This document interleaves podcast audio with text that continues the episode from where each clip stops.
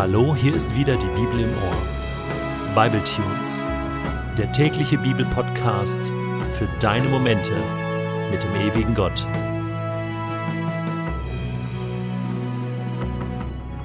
Der heutige Bibletune steht in Exodus 9, die Verse 1 bis 12 und wird gelesen aus der Hoffnung für alle. Der Herr sprach zu Mose: Geh noch einmal zum Pharao und sag ihm, der Herr, der Gott der Hebräer, verlangt, dass du sein Volk freilässt. Es soll ihm dienen. Wenn du die Israeliten weiter festhältst und dich weigerst, sie ziehen zu lassen, bekommst du seine mächtige Hand zu spüren. Er wird eine schlimme Seuche unter euren Viehherden ausbrechen lassen, die Pferde, Esel, Kamele, Rinder, Schafe und Ziegen dahinrafft. Und auch hier wird er zwischen euch und den Israeliten unterscheiden.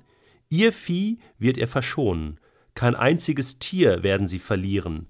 Bereits morgen kommt der Zeitpunkt, an dem der Herr die Viehpest ausbrechen lässt. Am nächsten Morgen machte der Herr seine Drohung wahr. Das Vieh der Ägypter begann zu sterben, doch die Israeliten verloren kein einziges Tier. Der Pharao sandte Diener los, die sich davon überzeugen sollten. Sie stellten fest, dass in den Herden der Israeliten nicht ein einziges Tier fehlte. Doch der Pharao blieb unnachgiebig und ließ das Volk nicht ziehen. Der Herr befahl Mose und Aaron, nehmt ein paar Handvoll Ruß aus einem Ofen. Mose soll den Ruß vor den Augen des Pharaos in die Luft werfen. Der Ruß wird zu einer schwarzen Wolke, die sich über Ägypten ausbreitet. Der Staub wird im ganzen Land an Menschen und Tieren bösartige Geschwüre ausbrechen lassen. Mose und Aaron holten Ruß aus einem Ofen und traten vor den Pharao. Mose warf den Ruß in die Luft, und nach kurzer Zeit litten Menschen und Tiere an bösartigen Geschwüren. Die königlichen Zauberer konnten Mose nicht mehr entgegentreten, denn auch sie waren von Geschwüren befallen wie alle anderen Ägypter. Doch der Herr ließ den Pharao starrsinnig bleiben. Er hörte nicht auf Mose und Aaron, wie der Herr es vorausgesagt hatte. Wenn Gott eine Sache nicht haben kann, dann ist das, wenn Menschen ihm etwas versprechen und es am Ende doch nicht tun. Das hasst Gott wie die Pest. Dieses Lügen, dieses sich winden. Dann lieber gar nichts versprechen. Dann lieber kein Gelübde ablegen. Dann lieber nicht sagen, Gott, ich werde dies oder jenes tun, wenn du mir jetzt hilfst. Denn wenn Gott dann eingreift, wenn Gott Gebete erhört, dann möchte er auch eine Antwort haben. Dann möchte er auch, und das ist ein gutes Recht, dass wir das tun, was wir ihm versprochen haben. Pharao hat das nicht getan. Er hat es mehrere Male nicht getan. Und wir sehen hier sehr wohl, dass Pharao sich immer wieder anders entscheidet. Er macht zu. Er sperrt sich hier gegen Gott. Und Gott lässt das nicht mit sich machen. Nun kommen härtere Bandagen. Wir merken das. Die nächsten Plagen sind härter. Zum ersten Mal stirbt jemand. Du denkst vielleicht, ja, das sind ja nur Tiere. Esel, Kamele, Pferde, Rinder, Schafe, Ziegen. Ja, Moment. Das ist der Lebensmittelladen gewesen. Es ist so, als wenn in deinem Dorf der Aldi abbrennen würde.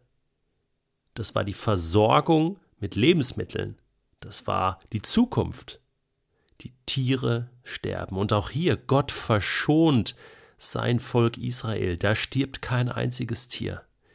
Die behalten alles. Die leben weiter im Wohlstand. Gott plagt Ägypten.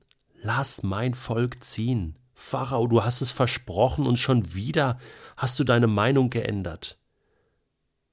Und bei der nächsten Plage Geschwüre. Jetzt wird der Mensch angegriffen.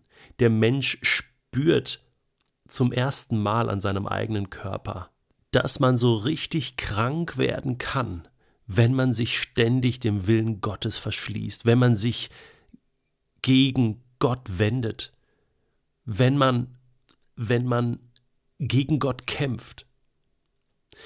Nun muss ich etwas Grundsätzliches sagen.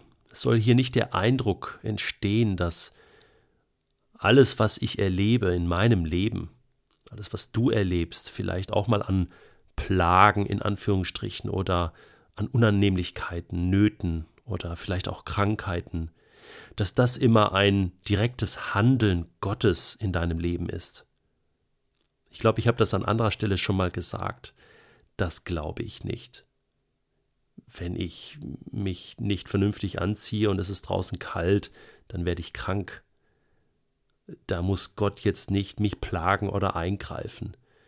Und es gibt viele Menschen in meinem Umfeld, die schwer krank sind. Und auch da kann man nicht einfach sagen, ja, Gott hat diese Krankheit zugelassen und er will dir damit etwas sagen. Natürlich weiß Gott um die Nöte, weiß Gott um die Krankheiten, aber es sind nicht Plagen oder Gerichte, schon gar nicht Strafgerichte, die er schickt. Ich glaube, dass Gott aber sehr wohl durch Nöte und Krankheiten reden kann, dass Gott das auch manchmal zulässt, um ganz individuell und persönlich einem Menschen etwas zu zeigen. Aber weißt du, das wirst du dann schon merken. Wenn Gott Handstände macht in deinem Leben und auf unterschiedliche Arten und Weisen versucht an dein Herz ranzukommen, dann wirst du das mitkriegen, zuallererst. Und das darfst du dir dann auch mal sagen lassen. Ich hoffe, dass dir das hilft. Weißt du, Pharao, die Handstände, die Pharao erlebt hat damals, das geht auf keine Kuhhaut. Das geht wirklich nicht. Also so viel Reden Gottes und er verschließt sich dem. Das muss ja förmlich bestraft werden, im wahrsten Sinne des Wortes. Und das passiert auch. Und wie gesagt, nicht nur er leidet darunter, sondern ein ganzes Volk. Wieder und wieder. Ja, das ganze Volk war krank, befallen von Geschwüren. Gott hatte das zugelassen. Aber auch hier, Gottes Ziel war immer noch, lass mein Volk ziehen. Ich möchte Geschichte schreiben, ich möchte Gutes tun. Ich will euch nicht quälen. Aber lasst doch mein Volk los. Unterdrückt doch nicht mein Volk, wie war das? Die Ägypter haben die Israeliten versklavt und ihnen wehgetan und ihnen doll wehgetan, sie ausgepeitscht, sie, sie unterdrückt. Und jetzt erlebte Ägypten selbst, was es heißt, wenn man andere unterdrückt.